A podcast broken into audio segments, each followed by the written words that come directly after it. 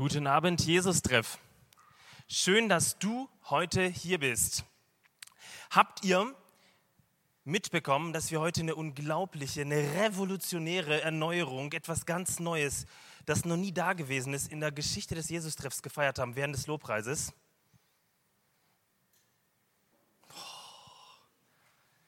Bewegendes Licht. Applaus für das Licht.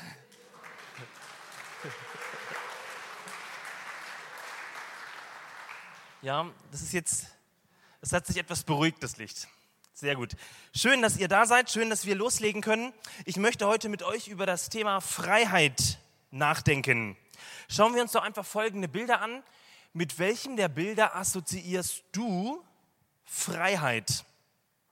Und ich möchte dich dann fragen, und wenn du das damit assoziierst, dann reckst du einfach deine Hand, okay? Ich mache das mal hier an. Ach, da ist der Anknopf. Super. Wer assoziiert damit Freiheit? Irgendwo auf einem Berg stehen, in die Weite schauen, keine Grenzen.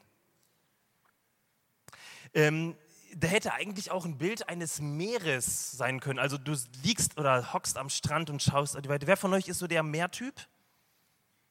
Hände hoch. Und wer der Bergtyp? Alle. Jedes Mal alle. Das gibt es ja nicht. Also es ist, keine Ent, das ist eine Entweder-Oder-Frage. Ihr wisst schon, ne? Entweder-Oder. Okay, das ist eure Art der Freiheit. Wem, für wen ist das eine Art von Freiheit? Wisst ihr, was es ist? Das nennt sich Bibliothek. Wer von euch hat dieses Jahr ein Buch gesehen? Wer hat auch eins gelesen? Die Hälfte. Ne, immerhin viele, gut. Im ersten Gottesdienst war ich erstaunt, das waren gefühlt drei. Super. Ähm, weißt du, dass nur dass 10% der Menschheit Analphabeten sind? Die können das gar nicht lesen. Und wieder ein Großteil des, der 90 weiteren Prozent überhaupt gar nicht Zugang zu Bildung haben, sprich zu Bibliotheken haben? Ist verrückt, oder? Eine mögliche Freiheit, aber für recht wenige. Für wen ist das eine Form von Freiheit?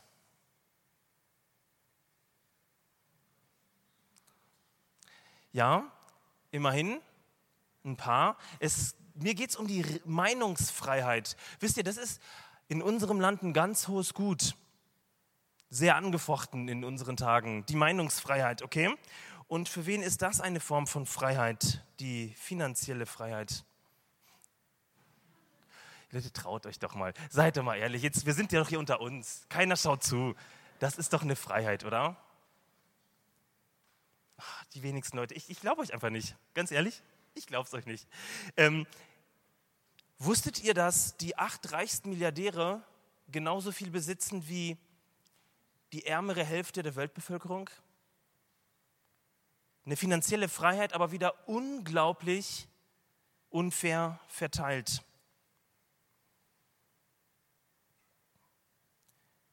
Und nun die Frage an dich, wenn du an Freiheit denkst. Wie frei fühlst du dich heute Abend? Wie frei bist du jetzt hier? Auf einer Skala von 1, gefühlte Gefangenschaft, bis 10, alles ist super. Überleg mal kurz. Geh mal kurz in dich. Was sind das für Dinge, die dich unfrei machen? Speicher sie mal ab die werden am Ende des Gottesdienstes oder am Abendmahl nochmal Platz haben und Raum haben. Denn wir wollen uns heute tatsächlich über die Freiheit unterhalten. Die Freiheit, und so viel ist schon mal verraten, ich habe das im Prediger-Interview schon gesagt, Paulus hat ein völlig anderes Verständnis von Freiheit als du und ich. Und das, wird, das ist ganz schön seltsam, das Verständnis. Bevor wir loslegen, eine kurze Standortbestimmung. Wir befinden uns gerade in einer mehrjährigen Predigtreihe. Das wissen die meisten nicht, denn es geht um unsere Jesus-Treff-Identität. Gemeinsam in der Liebe wachsen. Im ersten Halbjahr hatten wir das Buch Genesis, nein, das Buch Exodus. Und heute spricht die achte Predigt in der Predigtreihe in, in Christus zum Buch 1. Korintherbrief. Ich lese den Predigtext Genau so sieht das aus. Eingetaucht in ihm. Ich möchte den Predigtext lesen in, aus 1. Korinther 3. Könnte jemand während des, der Predigt für diese Fernbedienung beten, dass die funktioniert? Irgendeiner. Jetzt, okay. 1. Korinther 3, die Verse 18 bis 23. Macht euch doch nichts vor. Das fängt gut an, ne? Macht euch doch nichts vor. Wenn sich jemand von euch einbildet, in dieser Welt besonders klug und weise zu sein, dann muss er den Mut aufbringen, als töricht zu gelten. Nur dann wird er wirklich weise.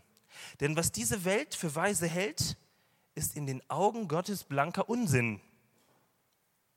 Merkt ihr nicht, wie unsinnig es ist, einen bestimmten Menschen zu folgen und sich darauf noch etwas einzubilden? Euch gehört doch ohnehin alles.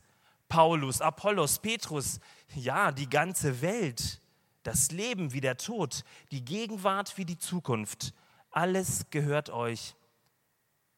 Ihr selbst aber gehört Christus und Christus gehört Gott. Okay, bevor wir einsteigen in diesen wirklich verrückten Text, zwei, drei Sätze zum Kontext. Paulus hat etwa anderthalb Jahre in der Gemeinde in, in Korinth zugebracht. Währenddessen hat er diese Gemeinde gegründet. Und kaum ist Paulus aus der Gemeinde raus und in eine andere Stadt gezogen, um eine neue Gemeinde zu gründen, dreht die Gemeinde regelrecht durch. Kaum weg gibt es Streit, Neid, Lästereien, ganz krasse ethische Verfehlungen, Spaltungen.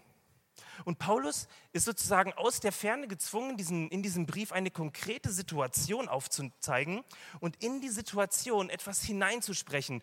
Und er buchstabiert in diesen wenigen Versen das Thema Freiheit durch. Ich möchte euch zwei Gedanken heute mitgeben.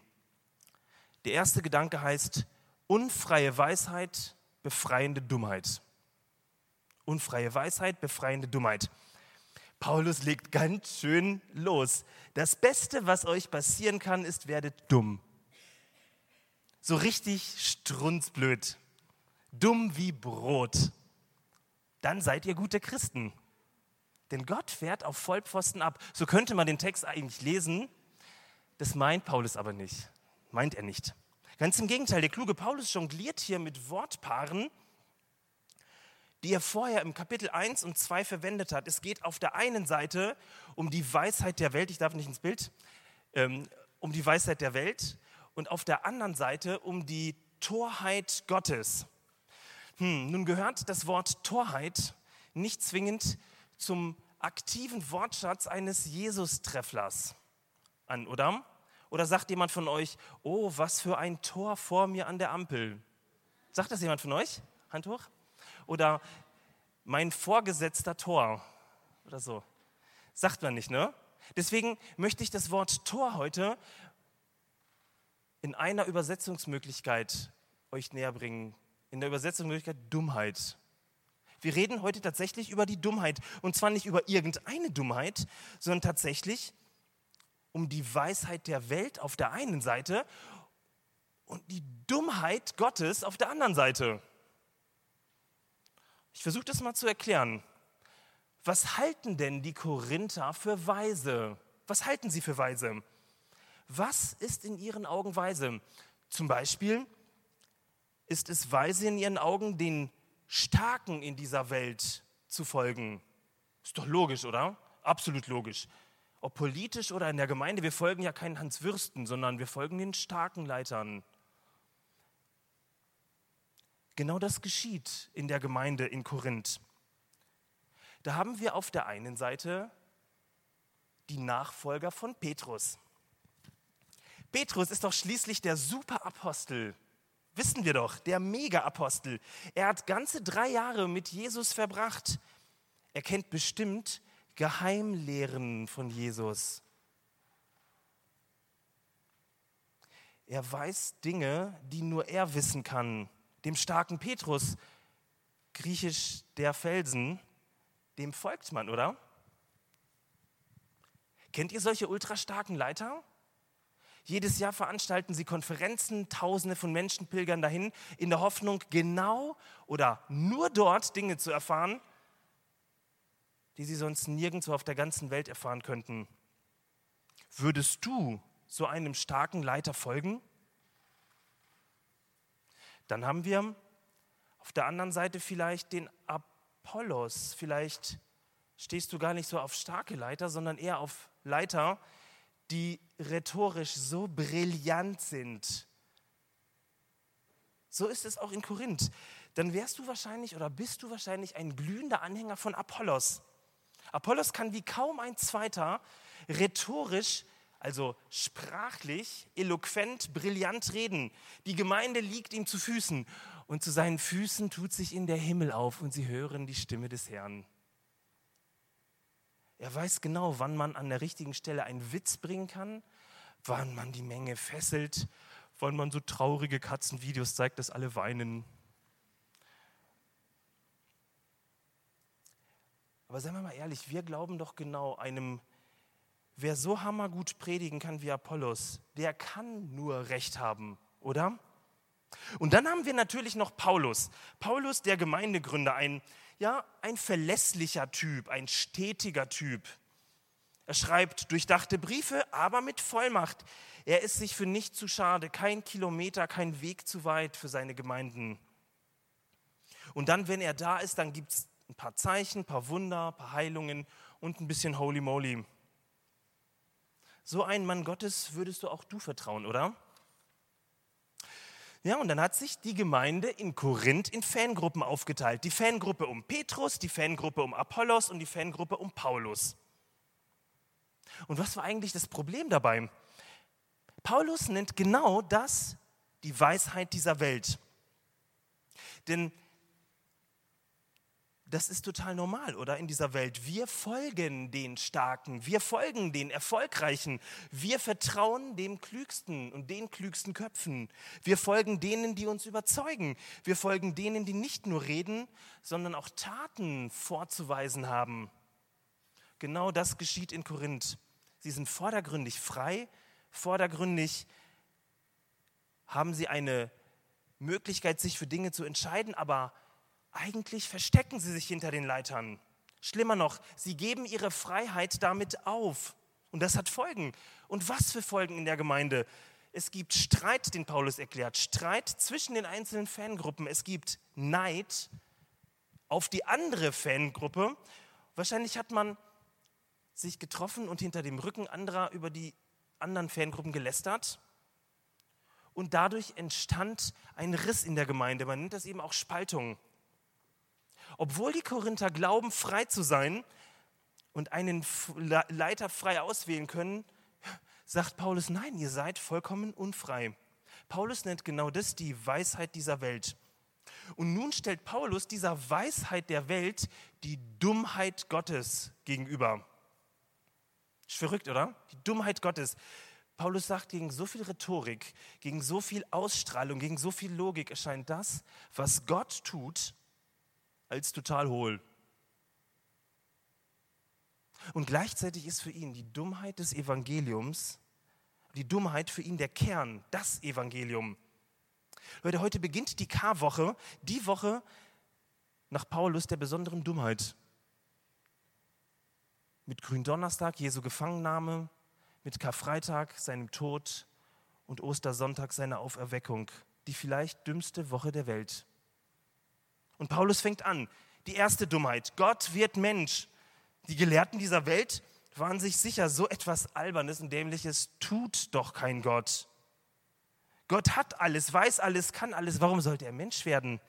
Arm sein, krank werden können, auf die eigene Kraft verzichten müssen, altern müssen. Überleg mal, Gott mit Falten. Nicht mehr alles wissen können, weniger Einfluss haben als die Mächtigen dieser Welt? Wisst ihr, darum haben die Griechen gedacht, dass Gott statisch oben unantastbar ist und wir durch Logik, durch Nachdenken nähern ins ihm an. Und die Juden dachten, dass wir durch das Befolgen von Gesetzen diesem Gott irgendwie näher kommen. Was für ein Quatsch, Gott wird doch kein Mensch. Die zweite Dummheit. Jesus predigt ausschließlich Liebe und Gnade. Die Juden befolgen bis heute 613 Gebote und Verbote. Viele Bereiche im Alltag sind bis ins Kleinste geregelt. Ganz schön anstrengend, denkst du? Auf der anderen Seite bietet das unglaublich viel Sicherheit. Du weißt genau, was du tun sollst. Du weißt genau, wer drinnen ist und wer draußen ist. Du weißt ziemlich genau, was gut ist und was falsch ist. Was dazugehört und was nicht dazugehört. Was geht und was nicht geht. Wisst ihr, Gott erlaubt sich diese Dummheit, allen Menschen in göttlicher Liebe zu begegnen. Das klingt ein bisschen romantisch, ich weiß, und das hören wir ja schon im Kindergottesdienst. Aber das hat damals bis heute Menschen verärgert. Jesus redet mit Frauen, sitzt am Tisch mit ihnen, isst mit ihnen. Es war damals ein absolutes No-Go. Er hat regen Kontakt zu Menschen mit Berufen, mit gesellschaftlich, die gesellschaftlich wirklich nicht toleriert werden. Er berührt Kranke, lässt wertlose Kinder zu sich kommen. Er hat Zeit für Vernachlässigte, für Schwache, für Ausländer. Was für ein Quatsch mit der Liebe. Irgendwann mal muss doch auch mal genug sein. Ihr kennt das. Ihr, politisch sind wir genau wieder an so einer Stelle. Irgendwann mal muss doch genug Liebe und Gastfreundschaft und Willkommenskultur sein. Dritter Blödsinn. Jesus bleibt konsequent gewaltfrei. Wie dumm, Leute, ist denn das bitte? Jesus wertet selbst in den krassesten Situationen niemanden ab. Er tritt niemanden, er beißt niemanden, das ist so in der Bibel bezeugt. Er hält auch nicht mal seine Faust hin, dass andere gegenlaufen. Er sagt, ja, die sind zufällig gegen meine Faust gelaufen. Er droht niemanden, er hat niemanden einen Stinkefinger gezeigt, kein Schimpfwort, keine Beleidigung, keine Wutanfälle, keine Aggressionen. Okay, bis auf die Tempelreinigung. Das hat doch Jesus davon, wenn er sich von den anderen rumschubsen lässt. Sie packen ihn, der haut noch nicht mal ab. Sie verurteilen ihn. Er verteidigt sich noch nicht einmal. Die kreuzigen ihn und er stirbt den Tod eines Verfluchten und unternimmt nichts dagegen. Leute, das kann definitiv nicht Gott sein. Sorry. Selbst im Sterben so ein verweichlichter Satz wie Vater, vergib ihnen, denn sie wissen nicht, was sie tun. Wie hohl ist denn das bitte? Merkt ihr? Die Dummheit Gottes. Gott aber bestätigt all diese Dummheiten. Er stellt sich zu ein auf die Seite Jesu. Er sagt Ja zu jedem Wort, das er gesagt hat. Er sagt Ja zu jeder Tat, die Jesus getan hat. Das feiern wir an Ostern. Das Grab ist leer. Die Dummheit Gottes nimmt ihren Siegeszug in dieser Welt. Übrigens, das ist für Paulus auch das Wort vom Kreuz die Dummheit vom Kreuz. Aber wisst ihr, was aus dieser Dummheit Gottes erwächst? Paulus nennt es an einer anderen Stelle die Früchte des Geistes. Liebe, Sanftmut, Demut. Das erwächst aus der Dummheit Gottes. Die dümmliche Freiheit. Ich möchte euch von einem guten Bekannten erzählen, Erich. Ich weiß nicht, wer von euch Abitur in Nordrhein-Westfalen gemacht hat. Das ist relativ gechillt in den selbstgemachten Freistunden in der Oberstufe saß ich öfter am Hertie-Vorplatz. Es gibt seit gefühlt 50 Jahren kein Hertie mehr, ist aufgekauft worden von Kaufhof, aber so hieß der Platz einfach. Damals, und wir haben Kaffee getrunken mit Freunden. Und irgendwann haben wir festgestellt, da ist immer wieder so ein kleiner Mann, etwa so groß und genauso breit. Und der war unüberhörbar von morgens bis abends, gegrölt und gesoffen. Erich ein kleiner Junkie, Mitte 50 zu der Zeit, der alles geraucht und gespritzt hat, was es auf dieser ganzen Welt gab. Körperlich ein Wrack. Dieser Erich verschwindet plötzlich vom Hertie-Vorplatz. Sechs Wochen später steht er in meiner Gemeinde. Entsetzen. Ein so verbrauchter, ein so kaputter Mensch, der berichtet, wie er auf sich den goldenen Schuss setzen wollte und die Krankenschwester hat ihm das dann berichtet. Er selbst kann sich nicht daran erinnern. Er ist wach geworden und sagte, Gott, wenn es dich gibt, dann möchte ich davon loskommen. Und es war ein furchtbar langer Prozess, unglaublich schwierig und schmerzhaft, sich, von, sich neue Gewohnheiten wieder einzuüben. Und Erich kam dann irgendwie in den Gottesdienst und ihr glaubt gar nicht, jetzt kann man sagen, Ende gut, alles gut, so denken wir unglaublich anstrengend, unglaublich schwierig. In so ein bürgerliches Milieu jemand, der so verbraucht ist, der 75 Mal im Gottesdienst aufsteht und Halleluja brüllt. Passt gar nicht in so einen konservativen Gottesdienst. Das würde sogar den Jesus-Treff dreimal sprengen. Der Erich war ein Ärgernis für die Gemeinde. Völlig verbraucht, völlig kaputt, aus einem Suff gekommen, aber aus jeder Pore seines Lebens versprühte, jede Pore seines Lebens versprühte die Liebe Gottes und die Freundlichkeit eines Gottes, der an so einem Menschen gefallen hat. Wisst ihr, genau das stellt Paulus gegenüber. Die Früchte der Weisheit der Welt können die Korinther live in ihrer Gemeinde erleben. Neid, Streit, Spaltung. Paulus sagt, ihr seid nicht frei.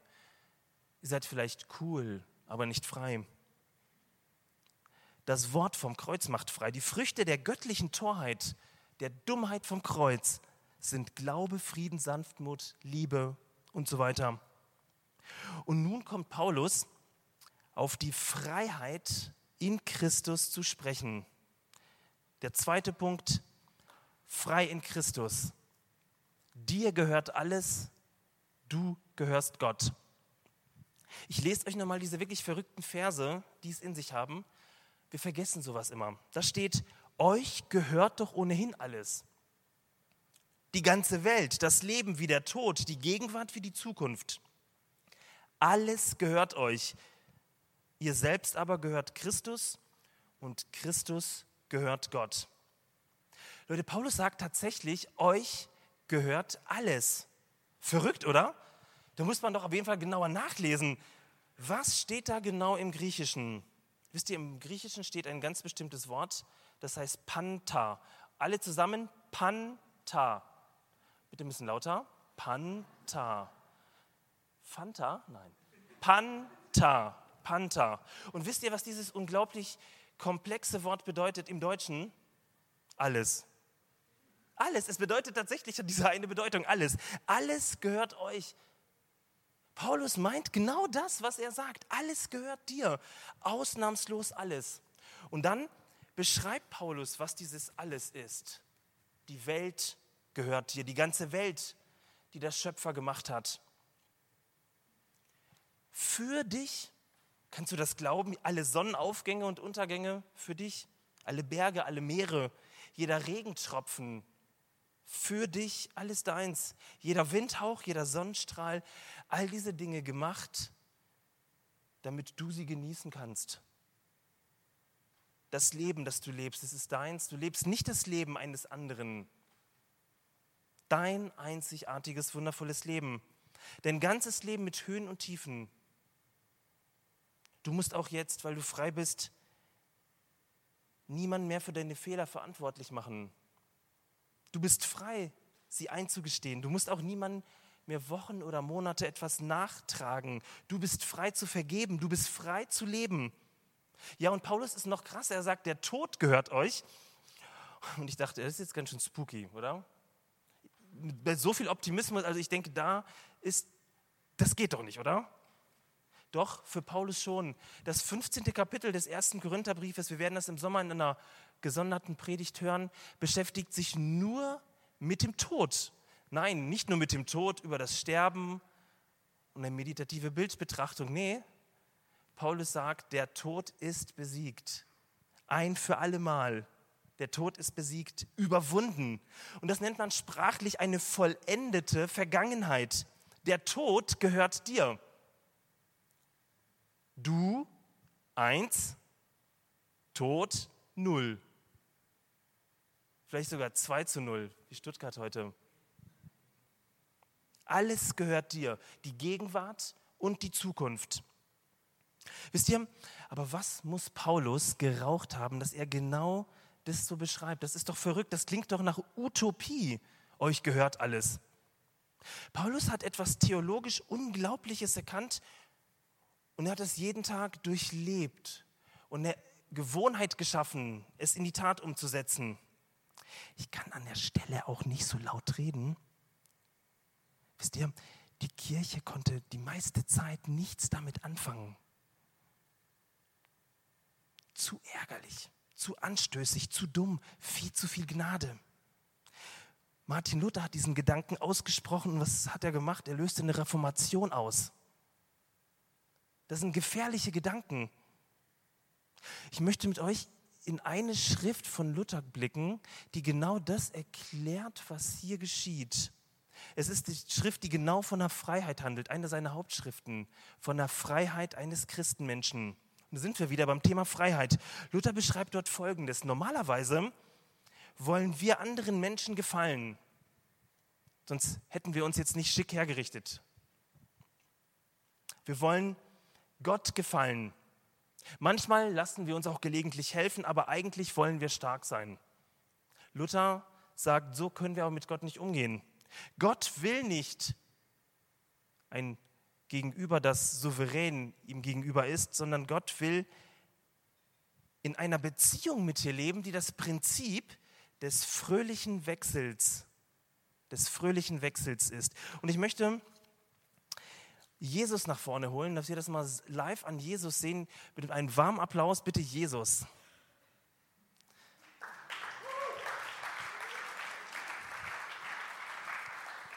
Leute, ist das der Applaus für Jesus? Warte mal, bitte mit einem warmen Applaus, Jesus.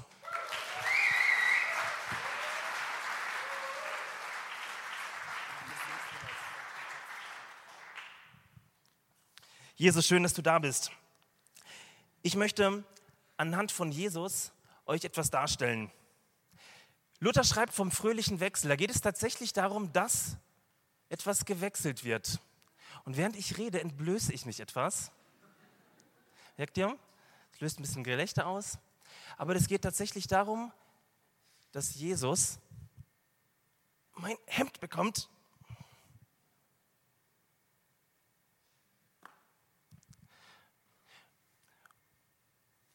Heute ist es nicht so schlimm, es riecht nicht ganz so streng. Aber als Luther dieses Beispiel verwendet hat, könnt ihr euch vorstellen, kein Lenore, keine richtige Waschmaschine, stattdessen ein verschwitztes, verdrecktes Durchschnittshemd. Jesus, ich gebe dir mein Hemd, kannst du mir bitte deins geben?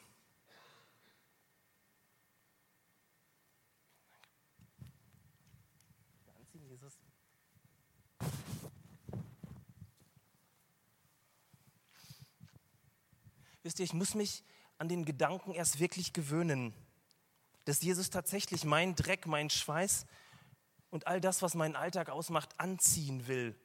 Ich hätte ihm viel lieber ein sauberes Hemd präsentiert. Ähm, ich habe kürzlich mit Freunden über Haushaltshilfen gesprochen und es ist tatsächlich so, dass manche Leute eine Haushaltshilfe haben, aber vorher aufräumen, damit es nicht so dreckig ist, dass wenn die Haushaltshilfe kommt, sie keinen schlechten Eindruck hat. Ja, aber genauso verhalten wir uns vor Jesus. Luther sagt, der fröhliche Wechsel besteht darin, dass ich Jesus den Dreck meines Lebens gebe. Ich hinhalte und dafür seine Reinheit bekomme. Hm. Jesus will sogar die kranken Gedanken meines Lebens, die Hoffnungslosigkeit, den Streit mit meiner Frau, die Unzufriedenheit in meinem Leben. Und ich gebe ihm diese Dinge und ich bekomme seine Gedanken seine Gedanken der Hoffnung für mein Leben, für meine Familie, für meinen Alltag. Jesus will meine verletzenden Worte, die mir immer wieder ausrutschen, weil das so im Alltag eben ist, dann sagt man eben Dinge, die man vielleicht in dem Augenblick tatsächlich so meint. Und stattdessen bekomme ich Worte zu hören, die Leben in mir schaffen, die Freiheit in mir schaffen, weil er mir sagt, dass er mich zutiefst liebt, so wie ich bin Jesus will all meine Entscheidungen, die ich getroffen habe, die mich immer in Sackgassen geführt haben und ich wie so ein Ochs es immer wieder gemacht habe und gemerkt habe, trotz meiner vielen Freiheiten verrenne ich mich in totaler Unfreiheit. Und stattdessen gibt er mir seine Freiheit, seine Perspektive, die ungetrübt ist zum Vater, sein ewiges Leben. Merkt ihr, was der fröhliche Wechsel für Luther ist? Das ist eine Sache, die er sozusagen Tag für Tag eingeübt hat. Jesus all das zu geben, was unangenehm ist, was uns unfrei macht und stattdessen etwas zu bekommen, das mich frei macht, was mein Leben auf den Kopf stellt. Das ist der fröhliche Wechsel. Und genau das meint eigentlich Paulus. So ist Gott, so eine Beziehung will Gott. Er will nicht schauen, dass der Martin immer reine, saubere Klamotten hat und dann sagt, guck mal Jesus, was für ein toller Typ ich bin. der fröhliche Wechsel geschieht genauso, wie Luther beschrieben hat. Danke, Jesus. Applaus für Jesus.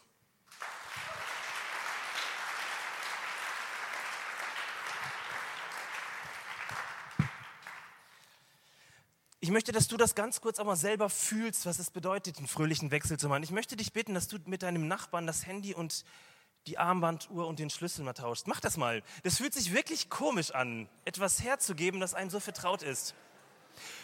Und nach Ostern könnt ihr die Sachen wiederbekommen.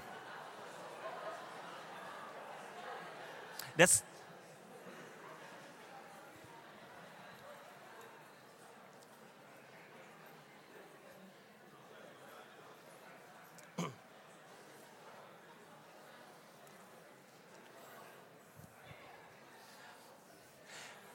Ist das nicht ein bisschen komisch, Dinge herzugeben, die vielleicht ein bisschen verratzt sind wie das Handy oder der Schlüsselbund und so ein bisschen Kontrolle aus der Hand zu geben? Ich möchte euch Mut machen, dass du das genau im Alltag einübst. Dinge loszulassen, Jesus zu geben, den fröhlichen Wechsel. Luther hat das bewusst fröhlich genannt, weil es uns fröhlich stimmt. Das macht uns frei. Lass uns nochmal zurückkehren zum Bild vom Anfang, von der Freiheit. Wie sehr hat dich die Definition von Paulus verwirrt? Findest du nicht diese Freiheit von Paulus ein bisschen befremdend oder vielleicht sogar naiv oder mit den Worten von Paulus sogar ziemlich dümmlich? Ich hoffe nicht, dass du glaubst, dass ich will, dass du deine, dein Verständnis von Freiheit einfach jetzt über Bord wirfst. Nee, lass doch einfach Gott, Jesus, dein Verständnis von Freiheit einfach ausbauen, ergänzen.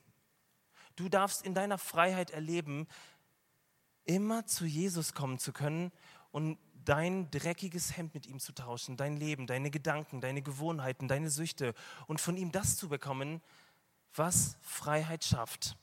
Und ich möchte dir Mut machen, das in deinem Heimspiel zu machen, es auszuprobieren oder mit deinem Partner, mit einer Freundin oder sogar ganz alleine. Mach das doch mal. Rede doch in deiner stillen Zeit mal mit Jesus. Sag, Jesus, hier sind so ein paar Dinge, auf die bin ich nicht stolz. Vielleicht sind es genau die Sachen, an die du gedacht hast, die dich unfrei machen, mit denen du hergekommen bist. Gib sie doch gleich beim Abendmahl ab. Wisst ihr, und du bekommst dafür seine Reinheit, seinen Frieden, sein Herz, und du wirst in seine Familie aufgenommen. Das ist so schön, so befreiend. Und damit du einen Vorgeschmack bekommst, wie sich das anfühlt, möchte ich mit den Worten meines Lehrers Hans-Joachim Eckstein enden und es dir zusprechen.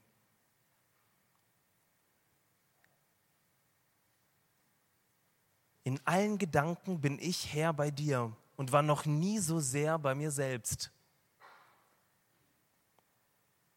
Ich habe mein Herz an dich verloren und mich selbst dabei gefunden.